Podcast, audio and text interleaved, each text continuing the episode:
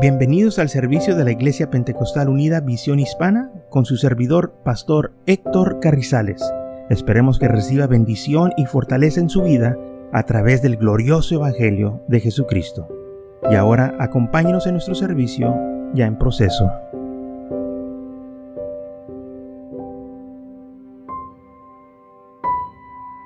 ¿Hay preguntas de esto, tabernáculo?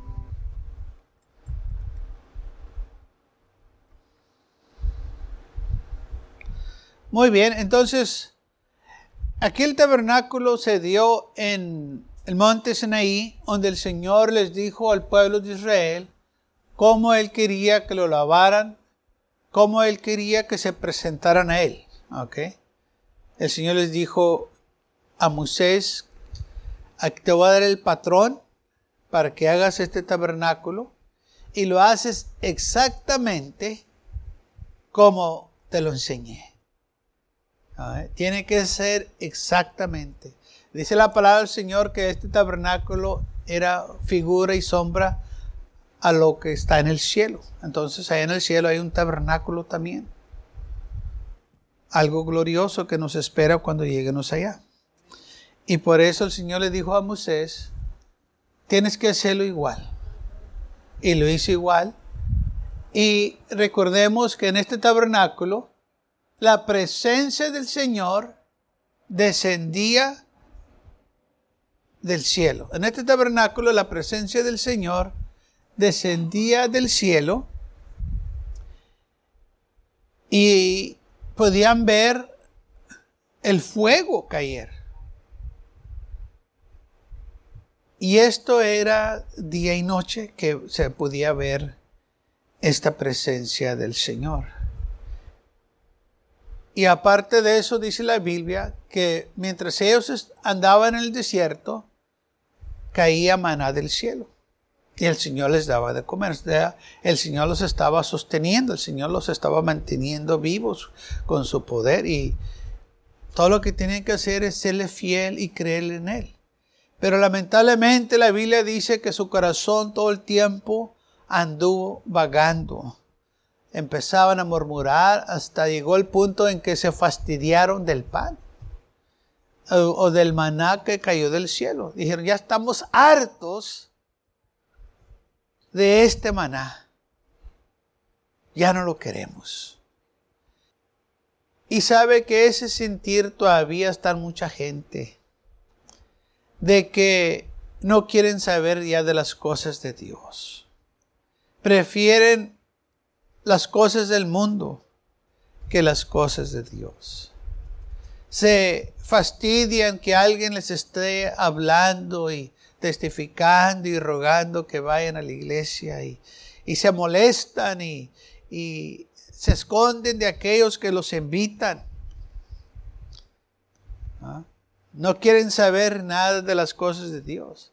Pero deje que llegue un problema. Deje que llegue la enfermedad. Y empiezan a acordarse de Dios. Ahora sí quieren que alguien vaya y les hable y les testifique. Pero cuando estaban buenos de salud, cuando todo les iba bien, se molestaban porque alguien les estaba hablando del Señor. Eso era lo mismo que hacía el pueblo de Israel. Cuando todo iba bien, no querían saber del Señor. Dice la Biblia que lo dejaban y se iban en pos de dioses ajenos. Pero después que les iba mal y venía los problemas, las aflicciones, los tiempos difíciles, cuando venían los enemigos y los atacaban y los mataban, entonces sí se acordaban de Dios. ¿ah? Cuando antes se fastidiaban. Cuando antes se molestaban. Cuando antes se quejaban de tantas ofrendas, tantos sacrificios. Dice la palabra del Señor que llegó el punto en que ya mejor Dios ya no quiso sus sacrificios porque le ofrecían lo peor. En lugar de ofrecerle al Señor lo mejor, el mejor cordero, la mejor ofrenda. Querían pasarse de listos. ¿Y sabe qué es lo que hacían? Le traían los animales que ya sabían ellos que ya no iban a aguantar mucho, que estaban enfermos. Acá se va a morir como quieran, vamos a ofrecerle este. Acá uno se fija. Es la Biblia que Dios se fijaba. El Señor se fijaba en lo que estaban haciendo, en su actitud.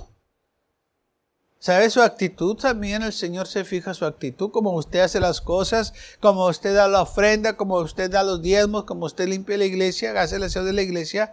Su actitud tiene que ver mucho. Y el Señor miraba su actitud de ellos.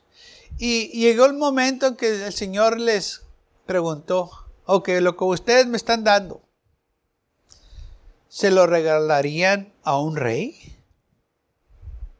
¿Lo presentarían a un rey? terrenal. Ese regalo que me traen a mí, ¿lo darían a alguien más? ¿Qué cree que ellos dijeron? ¿Sabe? Porque hay mucha gente ingrata que hace esto. Y una vez fui a un restaurante, ordené una hamburguesa y me dieron una hamburguesa fría, muy mal preparada. Y quiero que sepa que me molesté estaba muy molesto.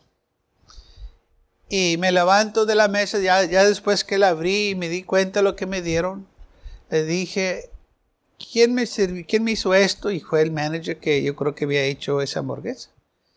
Y estaba tan molesto, sí estaba enojado porque esas cosas no se hacen. Y se la llevé y le dije, mira lo que me dieron. Dijo, ah, déjame prepararle otra. Dije, es que esto no se hace. Dije, es más, déjame preguntarte esto. ¿Se la darías tú a tu mamá? Así estaba de tal molesto. Y se me quedó mirando. Le dije, ¿se la darías a tu mamá? Dijo, déjame hacerte otra. Dice, no, no quiero que me hagas otra. Contéstame la pregunta. ¿Se la darías tú a tu mamá? Esta hamburguesa que tú quieres que yo me coma. ¿Se la, ¿se la darías a tu mamá para que ella se la coma? no me pudo contestar porque él sabía que no se le iba a dar a su mamá, pero sí me la quería dar a mí. Estaba bien molesto. El hombre se dio cuenta que estaba molesto. Es más, me regaló la otra hamburguesa y, no me, ni me cobró, me regresó el dinero para atrás de lo que le había dado. Porque él sabía que lo que él hizo no era correcto. Que ni él ni su madre se le iban a comer esa hamburguesa pero si me la quería dar a mí que yo me la comiera. ¿Sabe? Eso fue lo que el Señor le contestó al pueblo de Israel. Ustedes me traen esto, ¿se lo darían ustedes a otro rey? ¿Se le darían ustedes a su padre o a su madre? No, pues es que eh, no, se lo darían y, estaban ellos avergonzados, porque ellos sabían que no la podían dar a alguien más. Pero acabo es para Dios, acabo él no se fija. Claro que sí se fija. ¿Quién nos dijo que el Señor no se fijaba? Dije la palabra del Señor que cuando él fue a casa del Simón el leproso, que Simón el leproso lo invitó a comer y el Señor estaba sentado. Y cuando él estaba sentado, dice la Biblia que vino una mujer y empezó, aleluya, a, este, a lavarle los pies con sus lágrimas y a enjugárselos con sus cabellos. Y dice la Biblia que Simón el leproso dijo, si este fuera profeta, si realmente fuera hombre de Dios, si realmente eh, eh, fue, fuera un hombre santo, se diera cuenta quién y qué clase de mujer es esta que tiene a sus pies. Y el Señor, dice la conociendo el corazón de Simón, le dijo, Simón, tengo algo que decirte. Y Simón dice, di Señor. Dijo, ¿Sabes que habían dos acreedores que le debían a su señor? Hijo, y como ambos no pudieron pagar lo que le debían, uno le debía, por decir, 10 mil y otro 100 mil. Dijo, pero ellos no tenían con qué pagar. Y pues entonces, pues, su señor perdonó a, los dos. Dijo, ¿cuál crees tú de los dos que estaba más agradecido con el que se le perdonó la deuda? Y Simón dijo, bueno, pues supongo que el que se le perdonó más. Dijo, rectamente has juzgado. Y lo dice la Biblia, y volteándose la mujer, dijo, ¿ves esta mujer que está aquí? Ah, sí, eh, esa pecadora, esa mujer de la calle, esa mujer con mal testimonio. Sí, todo eso es lo que tú dijiste. Pero la miras a ella. Sí, bueno, fíjate, llegué a tu casa y no me recibiste con un beso. Y desde que llegué estaba besándome los pies. No me lavaste los pies con agua. Y ella me ha lavado los pies con sus lágrimas. No ungites mi cabeza con aceite. Y ella me ha ungido a mí. Tú la estás condenando a ella. Pero te dije todo esto porque ella hizo algo que tú no quisiste hacer. Ella sí está agradecida con lo que yo he hecho por ella en su vida. Pero tú te sientes tontito que pensaste que yo no me di cuenta. Pero yo me di cuenta que no me recibiste bien con un beso. Yo me di cuenta que no me lavaste los pies y me los deberías haber lavado. Porque es lo que se practicaba en aquel entonces. Que si el amo de la casa no tenía esclavo o siervo, él lo tenía que hacer. Dijo, ni me recibiste con un beso. Y esta mujer, mira, no agites mi cabeza con aceite. Esta mujer lo hizo. ¿Por qué la estás condenando? ¿Crees tú que no me di cuenta de lo que hiciste? O sea, ¿crees tú que no me fijé? El Señor se fija como nosotros lo tratamos a Él. Como nosotros hacemos las cosas. No lo podemos engañar, no podemos engañar al pastor, podemos engañar a los hermanos, pero al Señor no lo vamos a engañar aquellos que se quieren pasar de listos se van a dar cuenta de que el Señor no lo van a engañar, ni tampoco se puede burlar de él, porque la Biblia claramente dice, no seas engañado, Dios no puede ser burlado. ¿Ah?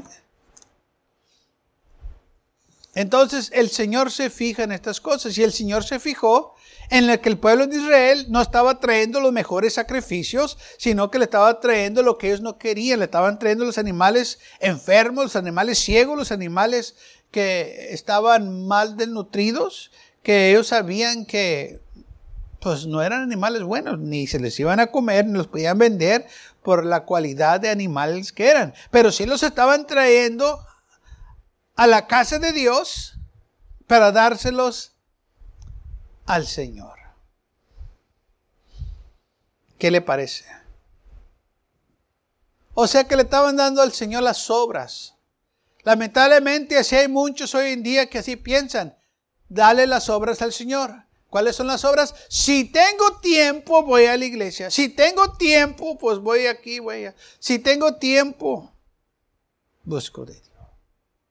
Si me sobra, doy algo dan las obras. En lugar de decir lo mejor para el Señor. Señor va a ser el primero en mi vida. No, si tengo tiempo. Si hay que queda algo, pues se lo damos. ¿Cómo nos gustaría que el Señor nos tratara así a nosotros? Si me sobra una bendición, pues te la doy. Como que no soy tan agradable, ¿verdad? Si acaso tengo tiempo, te contesto la oración. Si me acuerdo de ti, entonces a lo mejor lo hago. Cuando se nos voltean las mesas, creo que se pone más en la perspectiva que pues no nos gusta eso.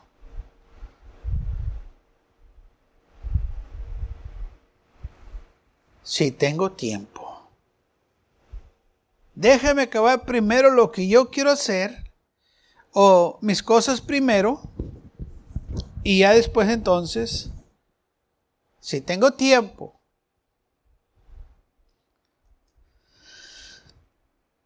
lo damos al Señor. O te ayudo. Esta era la mentalidad de que existía en el, en el tiempo del tabernáculo que traía la gente lo desagradable, lo peor. Llegó el momento en que el Señor dijo, mejor no me traiga nada. Just forget it. Quédense con sus cosas. Yo no tengo uso para ello. ¿Sabe que el Señor no tiene uso para las cosas que nosotros tenemos? No las necesita. Nosotros somos los beneficiados cuando damos a Dios. No que le estemos dando las cosas. Él no necesita nada. Pero lo que estamos demostrando es nuestra gratitud hacia Él. Es como los niños cuando están chiquitos y, y hacen un, y pintan un dibujo algo y nos lo dan a nosotros y vienen a nosotros muy contentos que nos dibujaron algo y nosotros lo recibimos, ¿verdad? No necesitamos esas cosas nosotros. Oh, pero qué bonito se siente recibir algo de, un niño así. It's just, it's a kid, you know, you smile at them, and, you, don't know what it is, no se mira, no sabe qué es, pero usted está contento que, se, lo trajo porque lo hizo el niño de todo corazón. Y usted no necesitaba eso, pero a la misma vez tocó su corazón. Y es lo que hace nuestras ofrendas, eh, nuestros sacrificios, lo que damos al Señor toca su corazón y a tocar su corazón Él nos bendice a nosotros. Nosotros somos los beneficiados.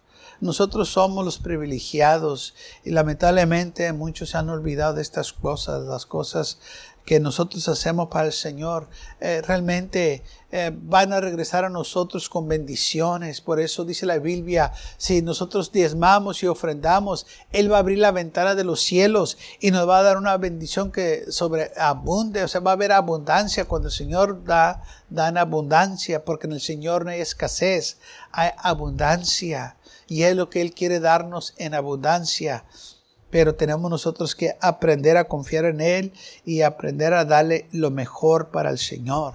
Aleluya. Quizás no tenemos las finanzas de otros eh, que tienen para dar, pero lo que yo tengo lo quiero dar con todo el corazón y el Señor lo va a recibir con todo el corazón también, porque así lo estamos haciendo.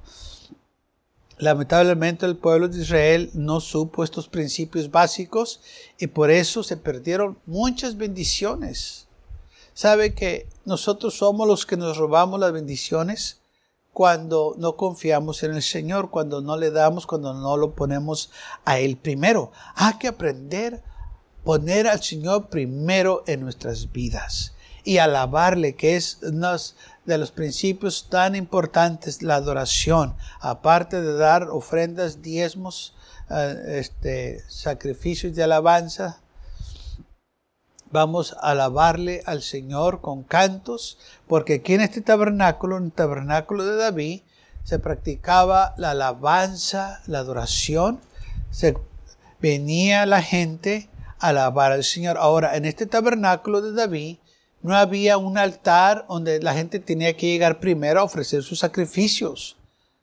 No había el altar de bronce que estaba encendido con fuego para que ellos pusieran ahí sus sacrificios y luego para acercarse al Señor, donde estaba el arca del pacto. Podían acercarse al arca del pacto y alrededor del arca del pacto estaban los sacerdotes con sus trompetas tocando y alabando al Señor. Okay, estaban tocando sus trompetas y alabando al Señor y la gente venía y los escuchaba y también ellos participaban en alabanza y la adoración. Y esto se hacía 24 horas al día, 7 días de la semana. Ellos estaban ahí alabando al Señor y todos los que deseaban venir podían venir a alabar al Señor. ¿Oye la diferencia? En este tabernáculo la gente podía entrar donde estaba el arca del pacto. En el tabernáculo de Moisés no podían entrar. ¿Por qué podían acercarse aquí? Porque aquí era un tabernáculo de alabanza, de adoración. Y este tabernáculo, dice la palabra del Señor, que estaba en el monte Sión, que viene siendo Jerusalén. La Biblia habla de que en este tabernáculo se estableció el orden, David estableció un orden de alabanza y de adoración, que dice la Biblia que puso a los levitas que estuvieran delante de la presencia del Señor, alabando al Señor. Y los sacerdotes también, había porteros que estaban ahí por encima para este, dirigir a la gente. Ahí está el, el plano del tabernáculo de David, donde la gente tenía exceso sin restricción. Estaban los porteros, uno en cada lado, y en, y en medio del tabernáculo o de la tienda estaba el arca del pacto. No, no agarra bien ahí. Ok, mucha diferencia de este tabernáculo al tabernáculo de Moisés o el tabernáculo del desierto. En este tabernáculo estaba la alabanza, estaba la adoración, día y noche. No había un sacerdote ahí impidiendo que la gente no entrara, todos podían entrar. Entonces, la alabanza y la adoración es de suma importancia. El Señor prefirió la alabanza y la adoración que los sacrificios y es fue exactamente lo que el Señor le dijo a Saúl cuando Saúl se había salido de su lugar, que andaba en rebelión, que no estaba obedeciendo los mandamientos de Dios, el Señor lo mandó que fuera y destruyera a los de Emelec, y él no lo hizo, como el Señor le mandó. Dijo el Señor por voz de Samuel, le dijo, dile a Saúl que mate a todos los de Emelec. Esto lo va a hacer por oponerse en el camino cuando subió Israel de Egipto. Le dice así, ve pues, ir a y destruye todo lo que tiene y no te apiedes de él. Mata a hombres, mujeres, niños, aún de los de pecho, vacas, ovejas, camellos y asnos. Saúl pues convocó al pueblo y les pasó revista en miel, doscientos mil de pie y diez mil hombres de Judá. Entonces se fue Saúl con el pueblo. Y dice la Biblia que estando allá, que Saúl y la gente perdonó al rey de Emelec y no mató a los animales, que sino que se reservó unos para él. Y el Señor dice la Biblia que le pesó el corazón poner a Saúl como rey. Madrugó luego Samuel para ir a encontrar a Saúl por la mañana y fue dado aviso a Samuel diciendo, David viene al Carmelo. Y aquí se levantó un monumento y dio la vuelta y pasó delante y descendió a Gilgal. Aunque fue a encontrar a, Saúl.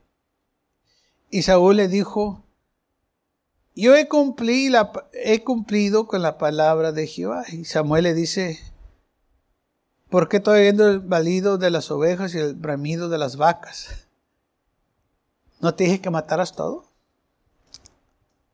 Ah, bueno, es que el pueblo decidió sacrificar estas vacas a Jehová tu Dios. Pero se te dijo que mataras todo. Sí, pero es que yo lo voy a sacrificar. No, se te dijo, mata, acaba con todo. Y no lo hizo. Primero le echa este, la culpa a, la gente es que vamos a sacrificar, es que lo voy a hacer para el Señor. Dice, más el pueblo tomó del botín. Está echando la culpa al pueblo. Las vacas, las primicias del anatema, para ofrecer sacrificios a Jehová tu Dios en Gilgal. Samuel le contesta, se complace Jehová tanto con los holocaustos y víctimas como que se le obedezca a las palabras de Jehová, ciertamente el obedecer es mejor que los sacrificios. O sea, el Señor prefiere mejor la obediencia, prefiere la alabanza y la adoración que los sacrificios. Y fue exactamente lo que hizo en el tabernáculo de David. Prefirió las alabanzas, las adoraciones que los sacrificios, porque los sacrificios de ellos no eran los mejores. Porque como pecado de adivinación es la rebelión y como ídolos y idolatría es la obstinación, por cuanto tú desechaste la palabra de Jehová, él también te ha desechado para que no seas rey. A ti no te importó obedecer la palabra del Señor. Tú la votates, él también te va a votar a ti. No te importó, él también no te va a importar. O sea, eh, tú así lo estás tratando. Y sí, el Señor lo quitó del rey y le dijo, voy a dar tu reino a tu prójimo mejor que tú. Una persona. I'm going to give it to somebody better than you, man. You're no good. Te voy a dar a, alguien más que tú, porque tú no, no me serviste. Quisiste andar en rebelión, quisiste hacer a tu manera las cosas. Lo quieres hacer, bueno, allá tú. Pero yo tengo un hombre que me ama y quiere obedecer mi voz. Y ese hombre era David, el que estableció el tabernáculo, el monte Sión. Un tabernáculo donde se lavaba y se glorificaba el nombre del Señor. Entonces el Señor no andaba buscando sacrificios. El Señor dijo, cuando estaba hablando a la mujer samaritana, en San Juan capítulo 4 que Dios anda buscando adoradores. No anda buscando aquellos que le hagan sacrificios, sino que anda buscando adoradores. ¿Para qué anda buscando? ¿Y por qué? Anda buscando adoradores para que le alaben en espíritu y en verdad. ¿Mm? Eso fue lo que le dijo el, el Señor a la mujer samaritana. No anda buscando los sacrificios. Entonces el Señor se complace más con alabanzas que con los sacrificios. Anda buscando verdaderos adoradores que le alaben en espíritu y en verdad realmente que sean sinceros, realmente que lo amen, realmente que estén agradecidos por lo que Él hizo. Que no sea una rutina, que no sea nomás un acto de rito, o sea que lo vamos a hacer porque es lo que hacemos, es lo que se requiere en la iglesia, es lo que te dicen que hagan, no. Que se haga de corazón, que se haga de gratitud, que lo háganos porque sabemos que él nos ama, que fuimos redimidos por su sangre preciosa, que somos un pueblo bendecido.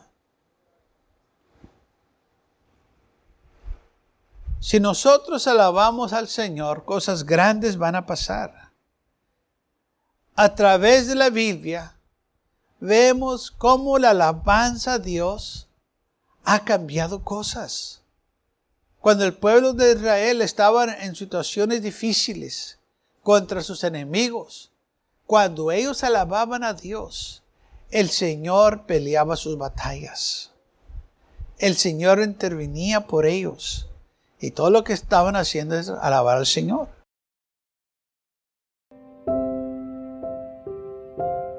Gracias por acompañarnos y lo esperamos en el próximo servicio. Para más información, visítenos en nuestra página web macallen.church. También le invitamos que nos visite nuestra iglesia que está ubicada en el 2418 Bowman Avenue con esquina calle 25 en McAllen, Texas 78501.